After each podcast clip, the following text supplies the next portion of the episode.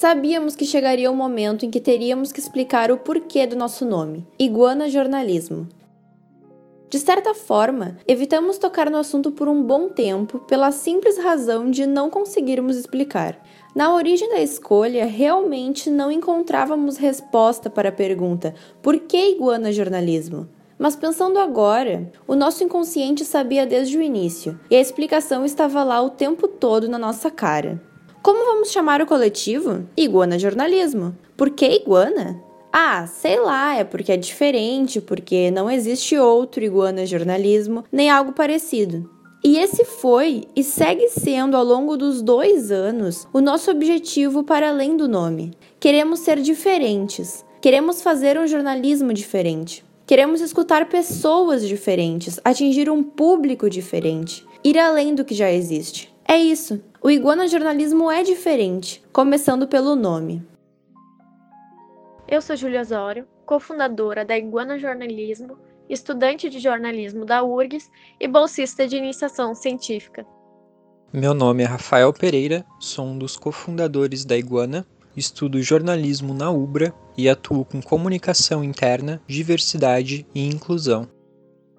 Eu sou Arthur Amorim, sou estudante de jornalismo da URGS, eu sou fotógrafo, participo da produção e edição de materiais audiovisuais além de ser repórter do Iguana Jornalismo. Eu sou Nicole Goulart, estudante de jornalismo na URGS e repórter do Iguana Jornalismo. Eu sou Felipe Pimentel, estudante de jornalismo da URGS. Eu faço a produção de pautas e roteiros, publicação de materiais nas redes sociais, faço fotos, vídeos e capto outros materiais multimídias e também atuo como repórter. Eu sou a Larissa Maté, eu curso design visual na URGS e eu atuo na parte de criação no Iguana como designer. E eu, que converso com vocês nesse podcast, sou a Giovana Parisi, estudante de jornalismo da URGS e repórter do Iguana. Nesse ano, o Iguana Jornalismo completa dois anos de existência.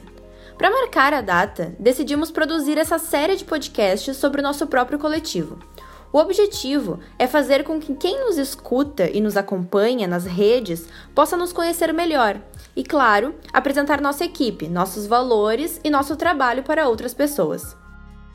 Por que criar um coletivo de jornalismo independente voltado para a temática sobre direitos humanos?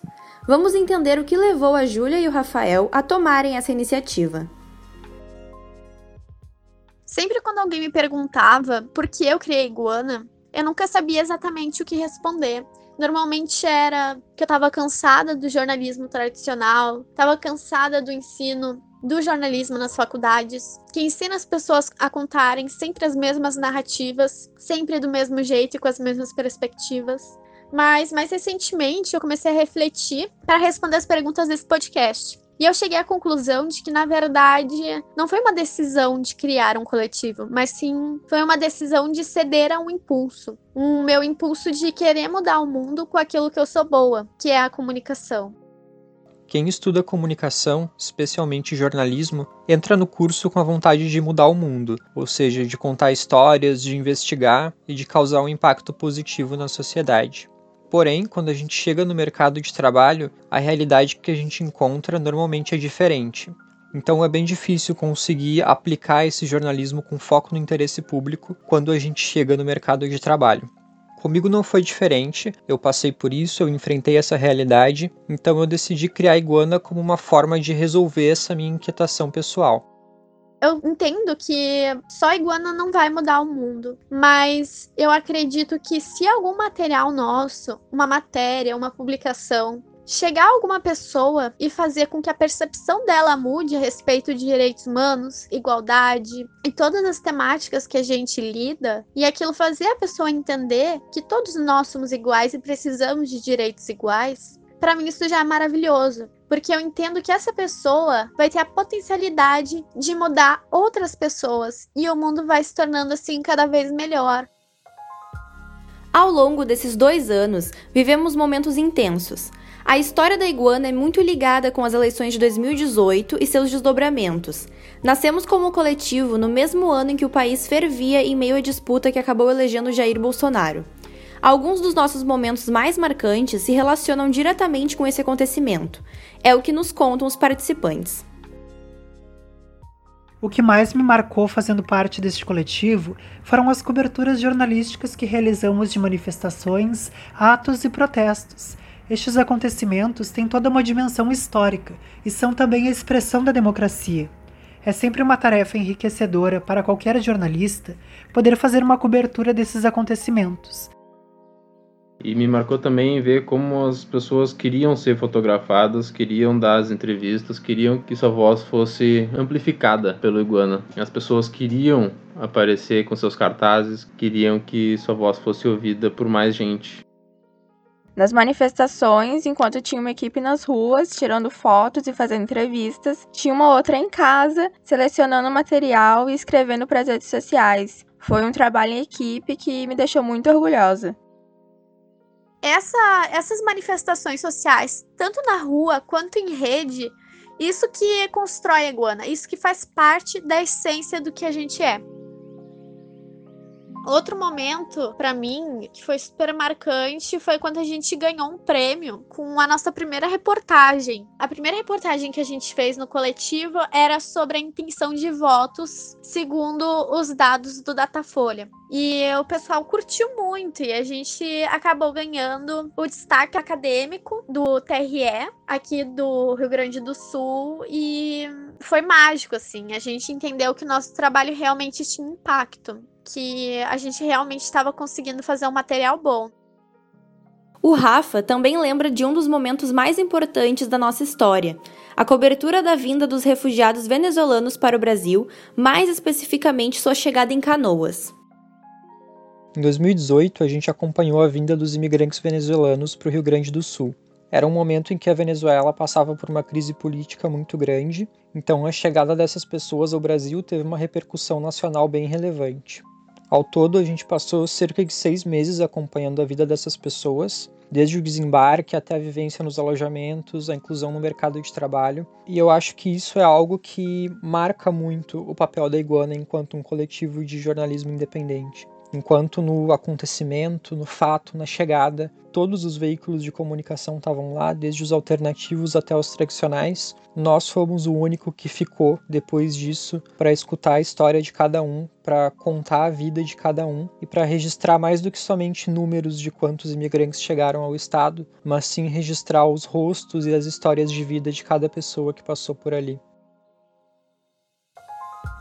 As manifestações e as reportagens nas ruas são nossa essência e foram nosso foco nos anos de 2018 e 2019.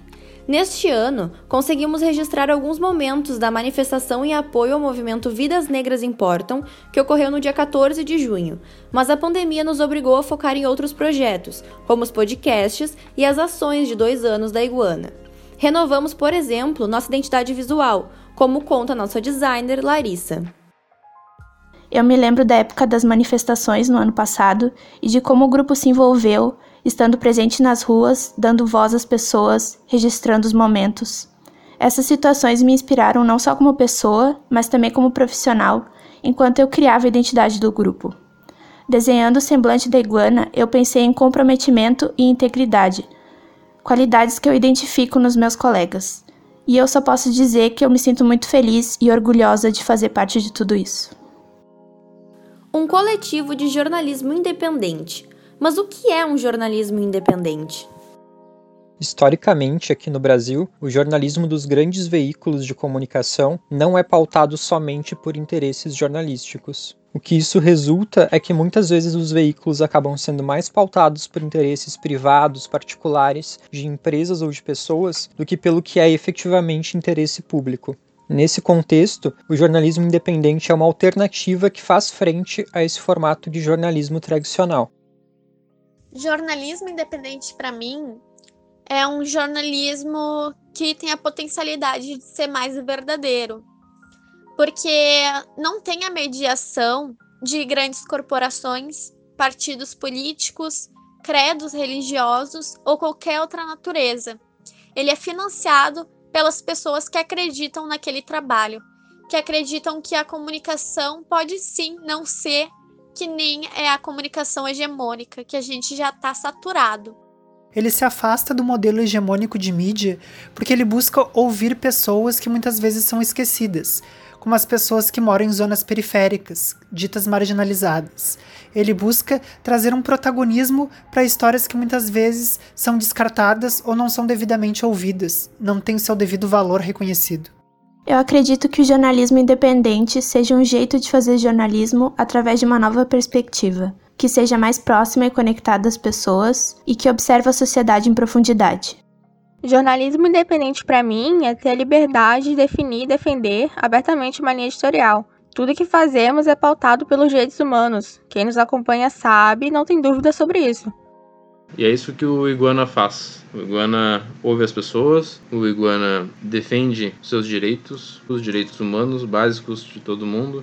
E com isso a gente constrói uma democracia mais forte, uma democracia mais abrangente, uma democracia que inclui todo mundo, independente de, do sexo, da cor, da sua nacionalidade, da sua religião, do seu gênero, da sua orientação sexual já deu para entender que a Iguana é um coletivo de jornalismo independente voltado para pautas sobre direitos humanos.